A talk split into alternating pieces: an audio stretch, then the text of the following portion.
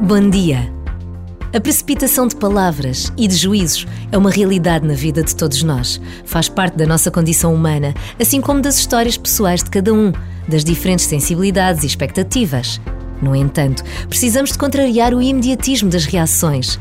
É sempre positivo algum distanciamento que nos ajuda a ver com maior transparência e verdade o que se vai passando à nossa volta, com a certeza de que Deus está conosco.